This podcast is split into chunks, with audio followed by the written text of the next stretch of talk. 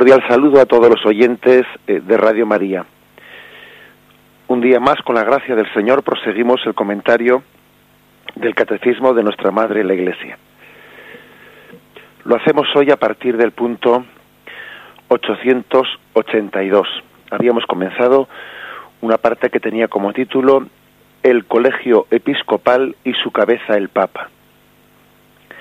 Habíamos explicado los dos primeros puntos, el 880 y 881, y comenzamos hoy con el 882, que dice así. El Papa Obispo de Roma y sucesor de San Pedro es el principio y fundamento perpetuo y visible de unidad, tanto de los obispos como de la muchedumbre de los fieles.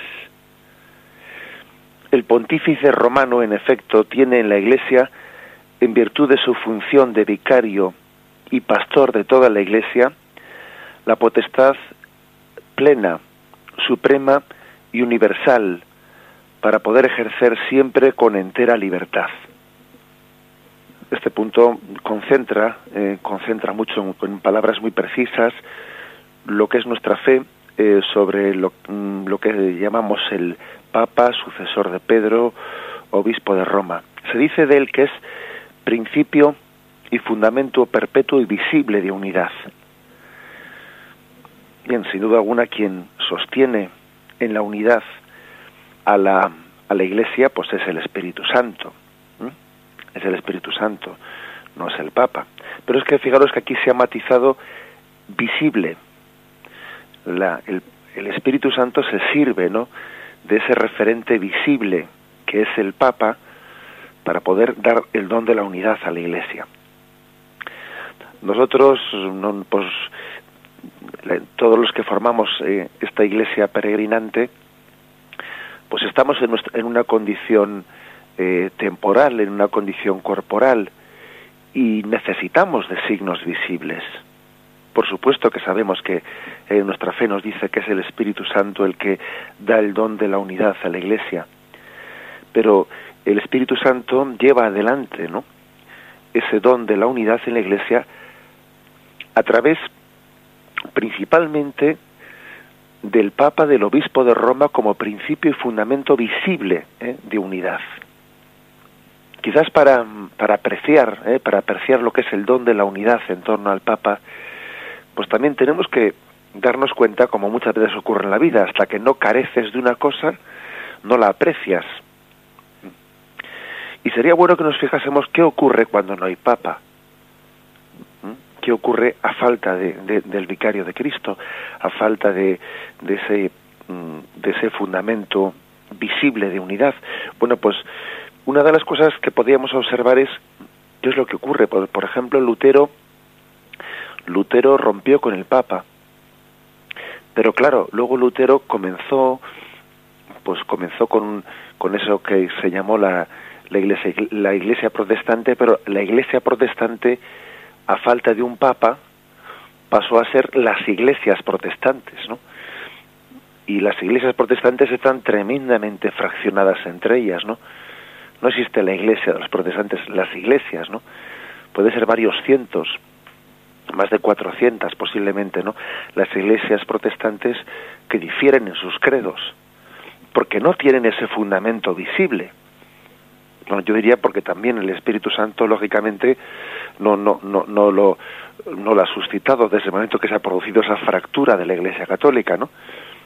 Decía alguien con, no sin gracia, no, no sin gracejo, decía que es que el Papa, si, si Jesús no lo hubiese elegido y no lo hubiese, no lo hubiese, si no hubiese instituido a Pedro como cabeza de la Iglesia y fundamento de unidad, decía él con, cierta, eh, con cierto sentido del humor, si Jesús no lo hubiese elegido es que habría que haberlo inventado.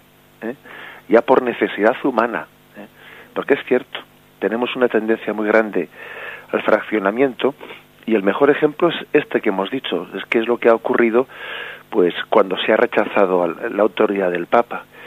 Eh, allá donde se ha rechazado la autoridad del Papa, luego se ha sufrido las consecuencias del fraccionamiento dentro de esa fracción.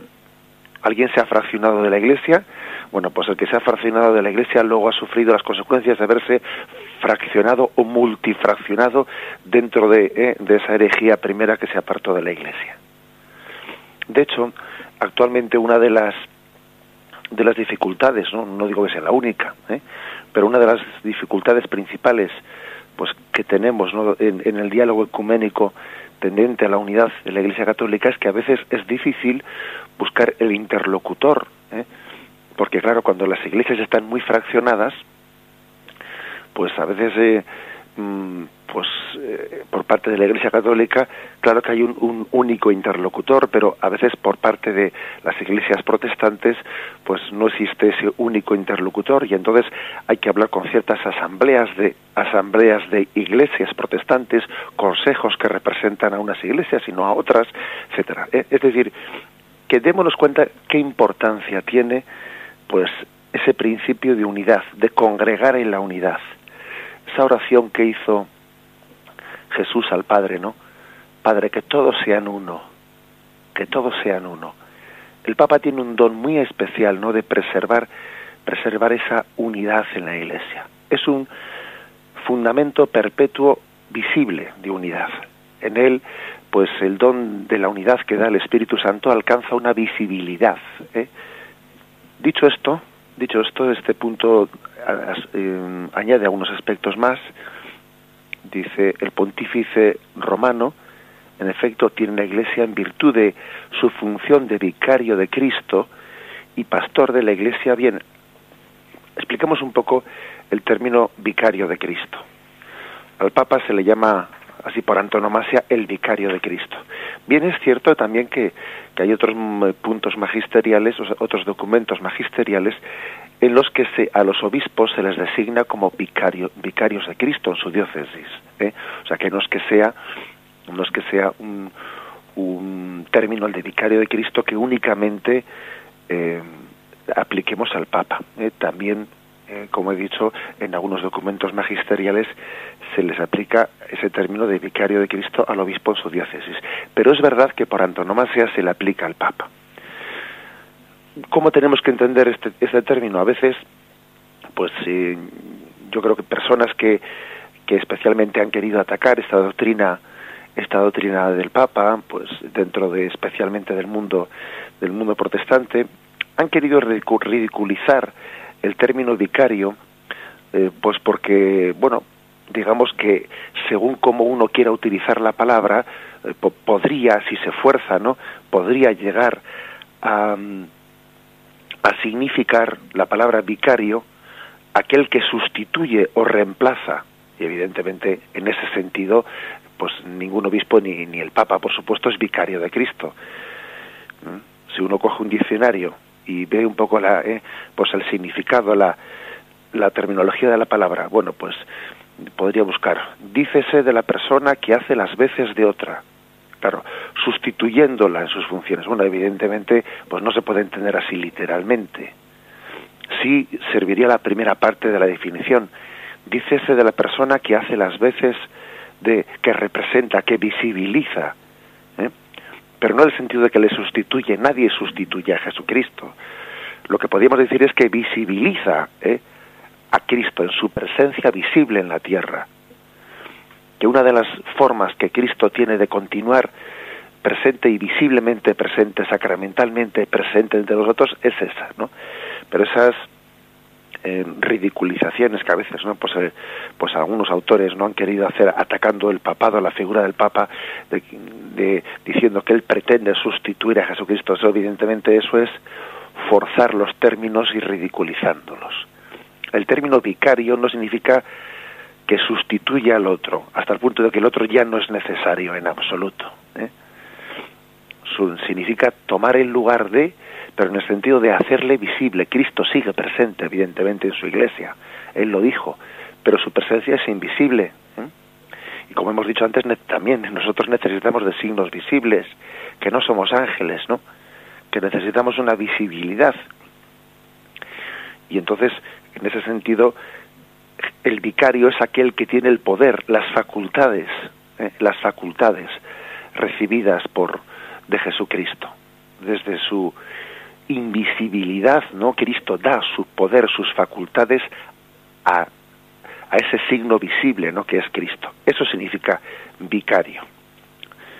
Vicario, dice este de la persona que hace las veces en el sentido de que ha recibido pues, sus poderes, sus facultades, ¿eh? actúa de una forma vicaria. Pero no podemos forzar la imagen de vicario hasta el punto de decir pues que le sustituye haciéndole ya innecesario a Cristo. Cristo siempre está ¿eh? presente en la Iglesia. Ese es el término primero.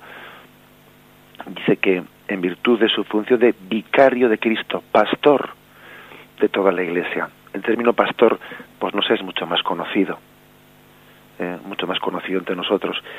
Y acordaros de aquel texto hermosísimo en el que por tres veces, por tres veces, es el texto de Juan 21, 15, 16, cuando Jesús, ¿no? resucitado, encomienda a, a Pedro a su iglesia, lo hace bajo esta imagen del pastor. Apacienta mis corderos, apacienta mis ovejas, apacienta mis ovejas, le dice por tres veces se lo dice. Es decir, hay una encomienda pastoral. La encomienda pastoral, que de ahí eh, viene este nombre, ¿no? La encomienda pastoral es la encomienda propia de quien quiere que mm, tenga esa responsabilidad de, de, ir en busca de la oveja perdida, de la encomienda del rebaño, de que no se pierda ni uno solo de los que han sido encomendados. Dice, añade pues que como vicario de Cristo y como pastor de la Iglesia Universal, el Papa ha recibido la potestad plena, suprema, universal, que puede ejercer siempre con entera libertad. Bueno, pues esa es una, una afirmación verdaderamente eh, definitiva, ¿no? Entendemos que el Papa tiene una potestad plena, suprema, universal dentro de la Iglesia. Es verdad también que eh, los poderes de atar y desatar, eh, Jesús se los encomendó a todos los apóstoles pero eh, esas llaves del reino de los cielos se las otorgó específicamente a Pedro. Y entonces en ese sentido entendemos que la potestad suprema la tiene Pedro. Lo cual quiere decir que pues que Pedro y el Papa no tiene dentro de la Iglesia que dar cuentas ante nadie, ¿eh? es decir, él ante él responde ante Cristo, tiene esa esa plena libertad, esa plena eh, potestad. Permitidme eh, hacer referencia a una anécdota para entender esto último que hemos dicho, ¿no? De que el Papa tiene esa plena suprema universal eh, potestad universal que ejerce siempre con entera libertad. Permitidme hacer referencia a una, a una, anécdota que me imagino que muchos de los oyentes ya habréis conocido, una anécdota del pontificado de Juan Pablo II, en la que, bueno, pues eh, puso él en práctica eso de ejercer con libertad ¿eh? su suprema potestad. Me refiero a la anécdota que ocurrió ante un sacerdote mm, que, que el Papa confesó y que también le pidió confesión un sacerdote secularizado. ¿eh? Leo la, anécdota. Eh, se trató de lo siguiente. Un sacerdote norteamericano eh, de la diócesis de Nueva York se disponía a rezar en una de las parroquias de Roma cuando al entrar se encontró con un mendigo. Después de ser, observarlo durante un momento, el sacerdote se dio cuenta de que conocía a aquel mendigo, a aquel hombre. Era un compañero de seminario ordenado sacerdote el mismo día que él. Ahora mendigaba por las calles. El cura, tras identificarse y saludarse, escuchó de labios del mendigo cómo había perdido su fe y su vocación se había secularizado, ¿no? Quedó profundamente estremecido. Al día siguiente el sacerdote, este sacerdote llegado de Nueva York, tenía la oportunidad de asistir a la misa privada del Papa, al que podría saludar al final de la celebración como suele ser costumbre. Al llegar su turno sintió el impulso de arrodillarse ante el Juan Pablo II y pedir que rezara por su antiguo compañero de seminario y describió brevemente la situación al Papa. Un día después recibió la invitación del Vaticano para cenar con el Papa. En la que solicitaba llevar consigo al mendigo que había encontrado, aquel sacerdote mendigo. El sacerdote volvió a la parroquia y le comentó a su amigo, al mendigo, el deseo del Papa. Una vez convencido el mendigo, le llevó a su lugar de hospedaje, le ofreció ropa y la oportunidad de asearse. El pontífice, después de la cena, indicó al sacerdote que les dejara solos. Y quedando Juan Pablo II ante este mendigo, le pidió que le escuchara su confesión. Juan Pablo II le pidió a ese mendigo que le confesase al Papa. Aquel hombre impresionado le respondió que ya no era sacerdote, que estaba secularizado y que la Iglesia le había quitado ese permiso de celebrar los sacramentos, a lo que el Papa contestó, una vez sacerdote, sacerdote siempre. Él insistió, pero yo estoy fuera de mis facultades de presbítero. Y el Papa respondió, yo soy el obispo de Roma, me puedo, me puedo encargar de eso. El hombre escuchó la confesión del Papa y terminada esta, le pidió a su vez que escuchara el Papa su propia confesión. Después de ella, lloró amargamente. Al final Juan Pablo II le preguntó en qué parroquia estaba mendigando y le designó asistente del párroco de la misma y encargado de la atención a los mendigos de aquella parroquia. Bueno, es una, anécdota muy hermosa eh, del pontificado de Juan Pablo II, en la que, bueno, pues la, traemos a colación porque de una manera anecdótica, pues el Papa ejerce aquí esa potestad, esa potestad de mm, suprema con entera libertad. Bien, la Iglesia, la Iglesia a un sacerdote que se ha secularizado le prohíbe celebrar los sacramentos. Bien, pero le dice, bueno, pero yo soy el Papa. ¿eh? En este momento te concedo la facultad de, de ser confesor. Confiésame que me voy a confesar contigo. ¿eh? Es una anécdota de la cual quizás lo más importante pues no es tanto eh, como el Papa ejerce esa potestad suprema, sino más que nada yo creo que lo más importante de esta de esta anécdota pues es es pues eh, esa visión de pastor supremo, esa preocupación por la oveja perdida y ese recuperar un alma haciendo referencia, descubriendo en ella el tesoro de sacerdocio, de lo que es el sacerdocio de Cristo, entendiendo que aunque incluso sea secularizado, sigue siendo sacerdote de Cristo y redignificando ¿no? esa persona volviéndole a encontrar eh, a Cristo dentro de ella. Este es un, un, ejemplo concreto, un ejemplo concreto de cómo el Papa tiene ese, esa potestad, esa plena suprema, esa plena autoridad suprema. Otra, otro ejemplo concreto, pues recordad esa polémica que existió en los últimos años, en los últimos meses del pontificado también de Juan Pablo II, pues, pues eh, tuvo hubo mucho que hablar y corrió mucha tinta sobre el tema de la dimisión del Papa. ¿Por qué no dimite el Papa? ¿Por qué la Iglesia, por qué la Iglesia no pone una legislación para que los eh, para que también los papas eh, se jubilen, eh, se jubilen como se jubila el resto de los obispos? Decían allí, ¿no? Si Pablo VI reguló la jubilación de los obispos a los 75 años, ¿por qué no lo hizo también con el obispo de Roma? Es decir, con los con los papas. ¿Qué pasa? ¿Que le faltó valor a Pablo VI para hacer también aquello? ¿Eh? Pues evidentemente no. ¿eh? No es que le faltase valor en absoluto, sino que existían también poderosas razones para diferenciar ambas cuestiones. ¿Por qué? Porque los obispos son, es verdad que son vicarios de Cristo, al igual que el Papa, pero no podemos olvidar que el ministerio apostólico que Cristo les ha encomendado a los obispos está regulado canónicamente por el Papa. La autoridad suprema de la Iglesia tiene la potestad de delimitar el lugar y la duración del ejercicio del ministerio episcopal. De hecho, el Papa le cambia de destino a un obispo, o le destituye, o lo que fuere, ¿no? Por el contrario, el Papa, el vicario de Cristo en la tierra, no recibe la encomienda de su ministerio ni de unos cardenales, ni de un colegio de obispos, ¿no? ni, de, ni de ninguna otra autoridad eclesiástica, sino directamente de Jesucristo. Por lo tanto, no parece coherente que se ponga una, edad de jubilación al Papa, no parece coherente que se le ponga límite alguno a la misión que el Papa ha recibido directamente de Jesucristo.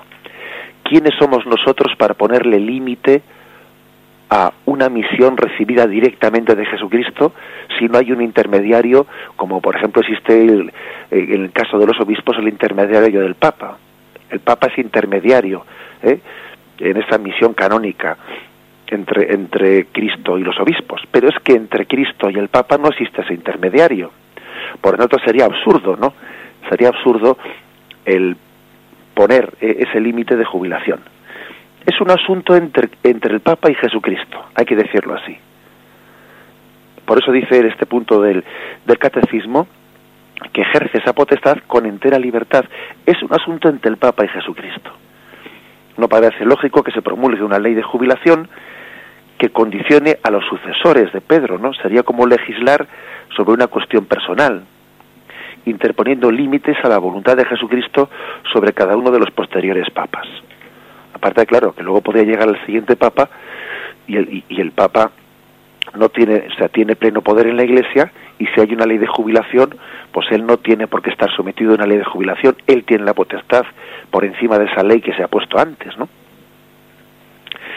Bien, eh, es una otra aplicación concreta, ¿eh? otra aplicación concreta de, de este principio de que el Papa tiene la potestad suprema que ejerce con entera libertad y por lo tanto a veces cuando se habla de cuando se habla de términos de por qué no se pone nada de jubilación bueno pues es que no se está comprendiendo lo que es esto ¿eh? no se está comprendiendo qué significa que pues que el obispo de Roma tenga esa plena jurisdicción parece que se está hablando de un cargo de una delegación no es el vicario de Cristo quién somos nosotros para decirle a Jesucristo ¿eh?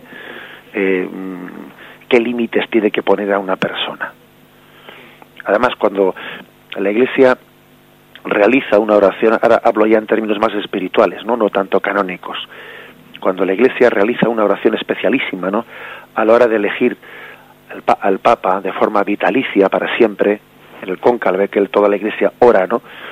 La Iglesia entera con una sola voz invoca al Espíritu Santo para que ilumine esa elección. No podemos dudar de la eficacia de esa oración, ¿eh? No resultaría acaso no un signo de falta de confianza en el Espíritu Santo el que la Iglesia se tenga que preservar jurídicamente con una especie de edad de jubilación ante el temor de que el candidato elegido eh, no pueda cumplir dignamente su tarea. Eh, estamos, estamos pidiendo al Espíritu Santo que elija un papa vitalicio, pero por si acaso luego se equivoca eligiendo una persona que luego choche, vamos a poner aquí una, una edad de jubilación. O sea, es, es que es no confiar en el Espíritu Santo y además es no entender que, que entre Cristo y su vicario pues no hay, no hay un intermediario. ¿eh? sino que es una elección directa y nosotros no somos quien ¿no? para ponerle normas al Papa. El Papa, él puede dimitir si él quiere dimitir. Porque en eso él tiene la, plena libertad de poder hacerlo, también hay que decirlo, aunque, aunque muy poquísimas veces no ha ocurrido en la historia de la Iglesia, pero la Iglesia no puede ponerle normas al Papa o, estilo de edades de jubilación ni cosas por el estilo, porque es no comprender lo que es la, ¿eh? la estructura de la Iglesia. Bien, hemos hecho pues unas aplicaciones concretas de, de esta afirmación, ¿no? Que dice el pontífice romano tiene eh, una función de vicario de Cristo y pastor, la potestad plena, suprema, universal, que ejerce siempre con entera libertad. Vamos a meditarlo un poco y continuamos enseguida. Mater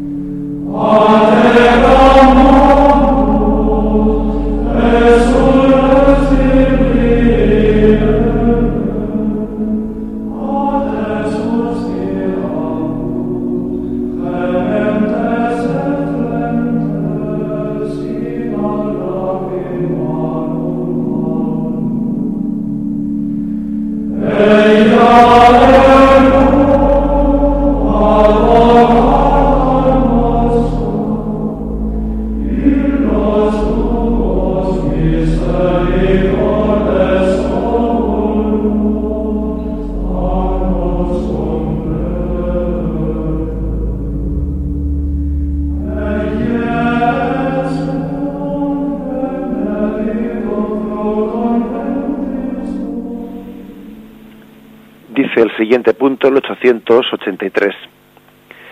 El colegio o cuerpo episcopal no tiene ninguna autoridad si no se le considera junto con el romano pontífice, sucesor de Pedro, como cabeza del mismo.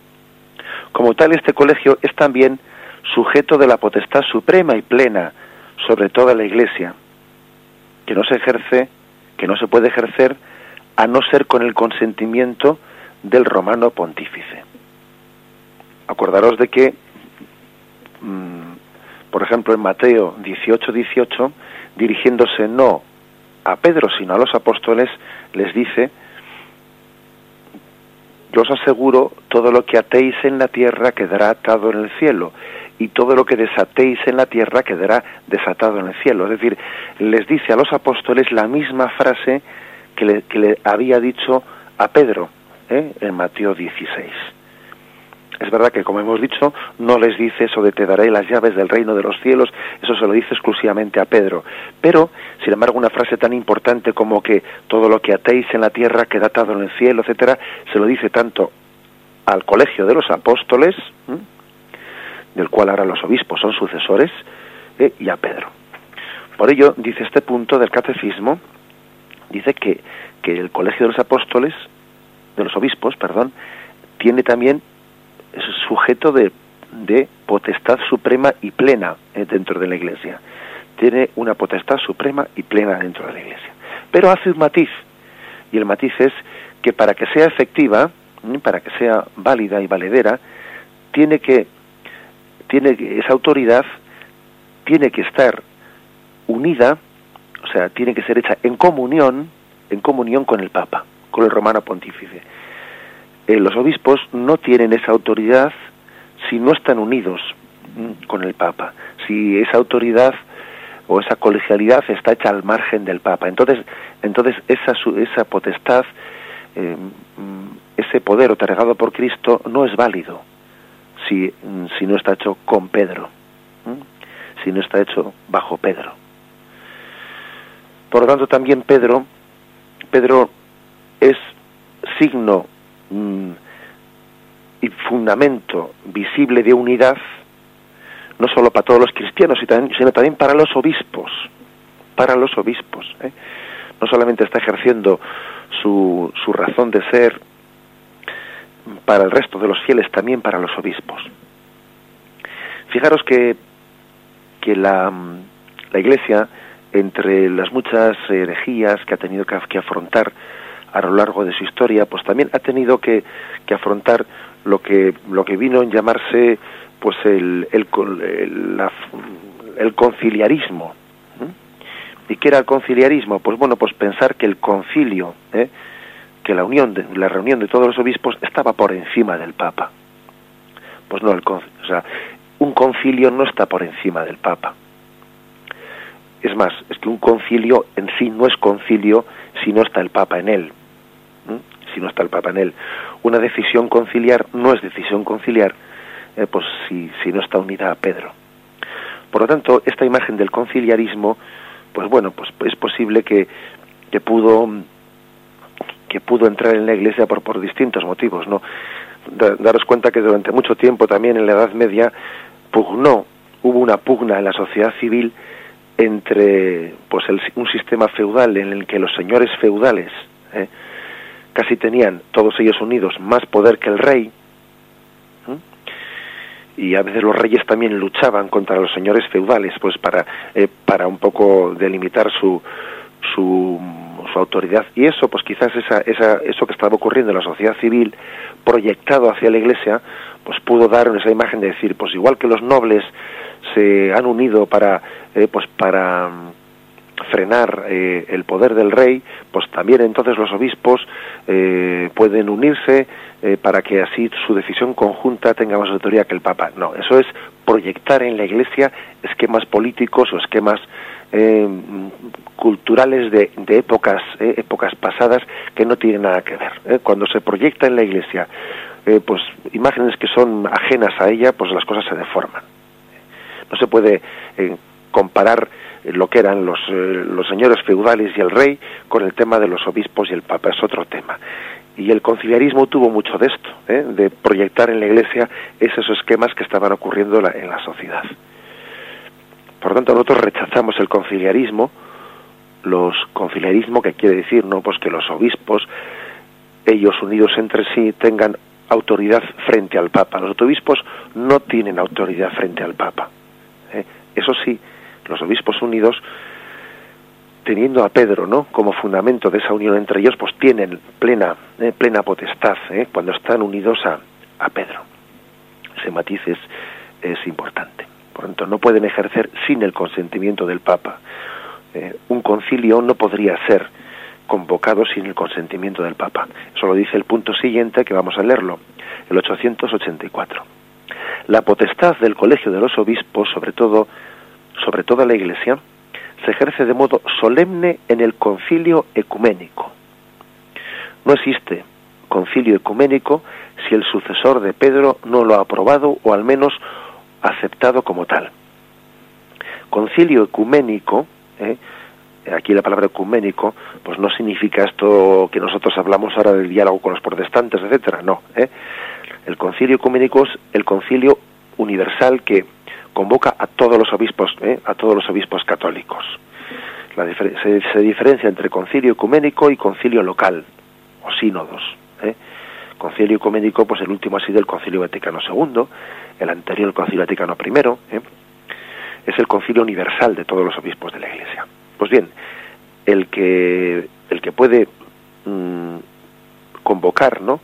Y el que tiene eh, la potestad, ¿no? De darle autoridad a lo que a lo que diga ese concilio, pues es la presencia y la comunión en torno al sucesor de Pedro. Si el Papa no ha aprobado, ¿eh? o al menos no ha aceptado como, como, como concilio, ¿eh?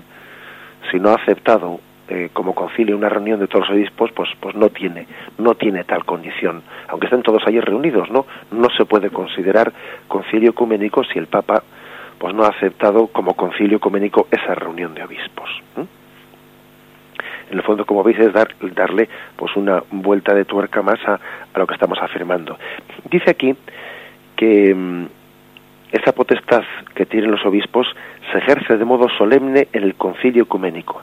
En el concilio ecuménico es cuando los obispos manifiestan de una manera más solemne esa autoridad que Cristo les ha dado. Porque en el concilio ecuménico están realizando, eh, en comunión con el Papa, como hemos dicho, ¿verdad? Pero están realizando eh, pues plenamente esa, esa potestad pues sobre ya no únicamente no sobre su parcela sobre su diócesis sino sobre la iglesia entera y es, un momento en el que se visibiliza plenamente, ¿no? Pues esa, esa encomienda del, del poder de atar y desatar que Cristo dio a los a, a, todos los apóstoles, no únicamente a Pedro. Bueno, y, y no únicamente en el concilio. Este mismo catecismo que estamos comentando es un ejemplo concreto, bien concreto, de, de, de esa colaboración, ¿no? entre los esa comunión entre los obispos y el Papa. Este catecismo ha sido fruto pues de una colaboración de todos los obispos del mundo para poderlo elaborar. ¿eh? Acordaros que eh, lo dijimos el, primer día que, que, comenzamos en antena a explicar el catecismo, que recuerdo que dimos una, dedicamos una hora para explicar el, el origen del catecismo, etcétera, pues explicábamos de cómo eh, el Papa fue encargado de elaborar, ¿no? El primer borrador de este catecismo y empezó por enviarlo a todos los obispos del mundo para que hiciesen sus aportaciones, para que cambiasen palabras, para que matizasen, para que expresasen mejor, más pedagógicamente, y se hicieron miles y miles de aportaciones, no de todos los obispos, en este mismo catecismo que es otro ejemplo concreto, aunque no sea a nivel de concilio universal, de esa comunión y esa colaboración entre, entre el Papa y los obispos, ¿eh? formando ese colegio. El punto 885 dice, este colegio, en cuanto compuesto de muchos, expresa la diversidad y la unidad del pueblo de Dios. En cuanto reunido bajo una única cabeza, expresa la unidad del rebaño de Dios. Bueno, pues son dos, dos, dos aspectos, ¿no? Por una parte, eh, todos los obispos, ¿no? Unidos en torno al Papa, pues no puede haber una imagen mayor de unidad, está gráficamente expresado. ¿eh? Ahora también hay un, un don muy grande, ¿no? También la diversidad es un don de Dios, no solo la unidad es un don de Dios, ¿eh? También la, la diversidad, ¿eh? la unidad. La diversidad de la unidad es un don muy grande porque, pues porque mmm, manifiesta toda la riqueza interna de Dios que nosotros no somos capaces de, de, nadie en concreto una persona sola no pues es capaz de expresar toda la riqueza de Dios. De ahí los carismas de ahí, aunque sea una cosa distinta esta no pero de ahí los carismas porque están como cada uno de ellos reflejando uno de los rayos que sale de la luz del sol. Eh, también la diversidad de, de, los obispos incluso hasta yo me atrevería a decir la diversidad de los ritos de los ritos que existen dentro en, en, en, plena comunión dentro de la Iglesia Católica es también no pues una riqueza una riqueza eh, muy grande. Hay que decir que la unidad es un don de Dios ¿eh? y la diversidad cuando está en comunión no con el Papa es otro don de Dios. Ser diversos en la unidad y ser uno en la diversidad. Bien vamos a meditarlo y seguiremos enseguida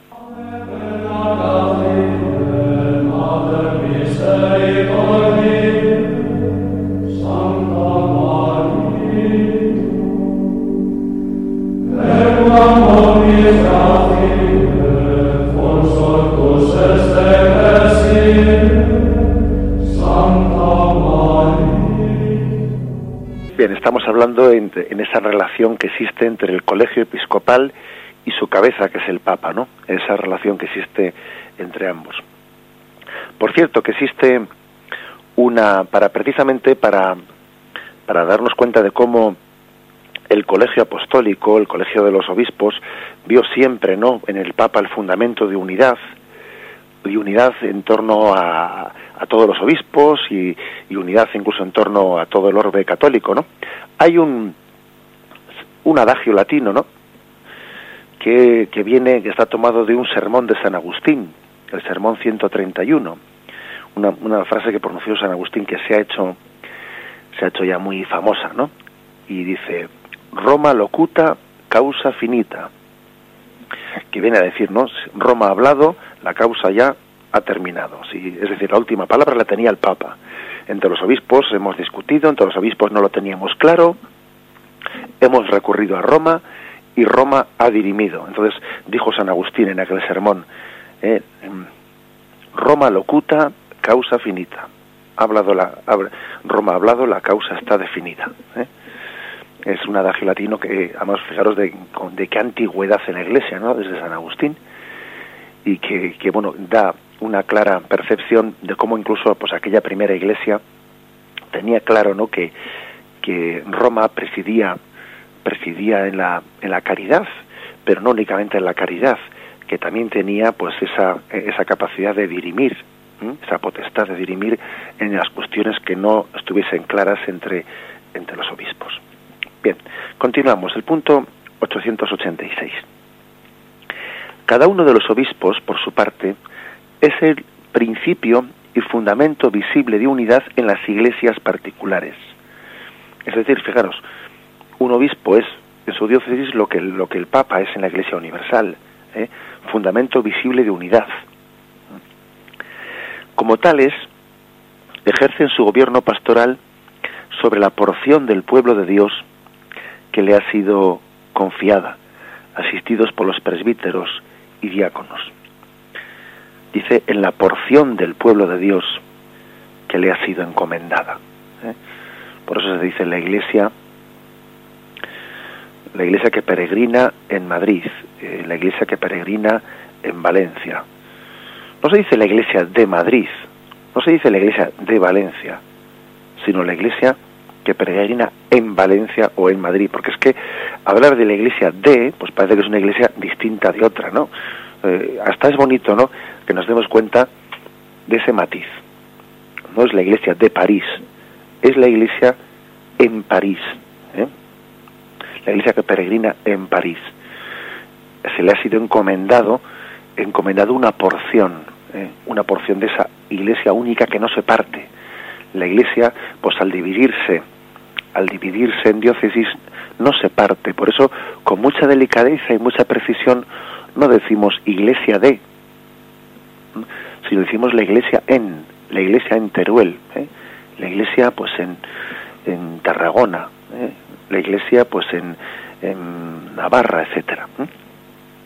Es un detalle, pero un detalle de mucha delicadeza, como podéis observar. Mm, ellos pues ejercen su gobierno pastoral sobre la porción del pueblo de Dios que les ha sido confiada, asistidos por los presbíteros y los diáconos.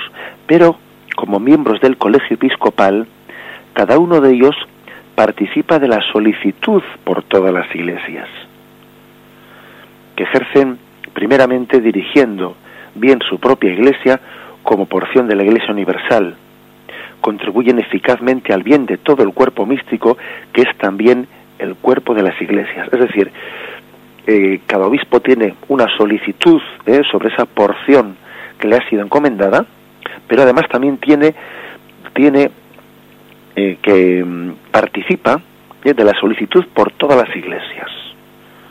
Para empezar, en la medida en que está cuidando bien su rebaño, y ya está encomendando, está cuidando toda la iglesia, porque, porque toda la iglesia no es una, como hemos dicho antes, no es la iglesia de, sino es la iglesia en. Y, recuerda, esta solicitud se extenderá particularmente a los pobres, Gálatas 2.10, a los perseguidos por la fe y a los misioneros que trabajan por toda la iglesia. Aquí hace referencia a Gálatas 2.10 a un texto que ya hicimos referencia a él, en el que, en el que mm, recordad, eh, podéis leer si tenéis más tiempo, Gálatas 2 desde el versículo 6 hasta el versículo 10, donde hablaba de cómo Pablo se presentó ante los eh, ante los notables eh, de, la iglesia, dice él, esos notables, pues probablemente eran Pedro, Pedro, Santiago y Juan, eh, que eran, parece que los, los, um, los apóstoles más notables, se presenta ante ellos eh, y ellos le delegan, le, le dan su pleno consentimiento a que él se dirija eh, a otra porción, a los gentiles, mientras que ellos van, se van a quedar más en la zona del, de los judíos. Y dice, tú vete a los gentiles y le, le, dieron plena confianza, le delegaron plenamente. Dice, solo te pedimos una cosa, que te acuerdes de nuestros pobres. Es decir, que aunque tengas otra porción distinta, no por eso dejes de tener también pues una preocupación por otras partes de la iglesia, que bien por pobreza, bien por falta de sacerdotes, bien por otros motivos, pues, pues uno está, está actuando en una corresponsabilidad ¿no? en la iglesia universal. El obispo no actuaría correctamente si únicamente le importaría su diócesis. De hecho, uno de los signos más grandes que puede hacer un obispo eh, para manifestar esa corresponsabilidad es la de pues permitir permitir enviar sacerdotes a otros lugares ¿eh? porque claro a todo obispo le gustaría tener cuantos más sacerdotes mejor no y cuando un obispo haciendo un sacrificio en su diócesis se desprende de algunos sacerdotes y los envía a otras diócesis más necesitadas ese ese es uno de los signos más grandes y más maravillosos que puede hacer un obispo para manifestar pues que le ha sido encomendada no únicamente una porción de una diócesis, sino que tiene una corresponsabilidad en el gobierno pues en, de la iglesia entera. Eh, no hay, creo que pocos signos, ¿no? Puede haber más grandes que, que ese de enviar sacerdotes a otras diócesis. Lo mismo también, pues, pues ejerciendo obras de caridad o signos también, ¿no? De, de mm, signos en los que una diócesis ayuda materialmente a otra. Bien, hemos llegado eh, a la hora a la hora dejamos aquí en este momento la exposición del catecismo y damos paso a la intervención de los oyentes. Podéis llamar eh, formulando vuestras preguntas al teléfono 917 107 700 917 107 700 Buenos días,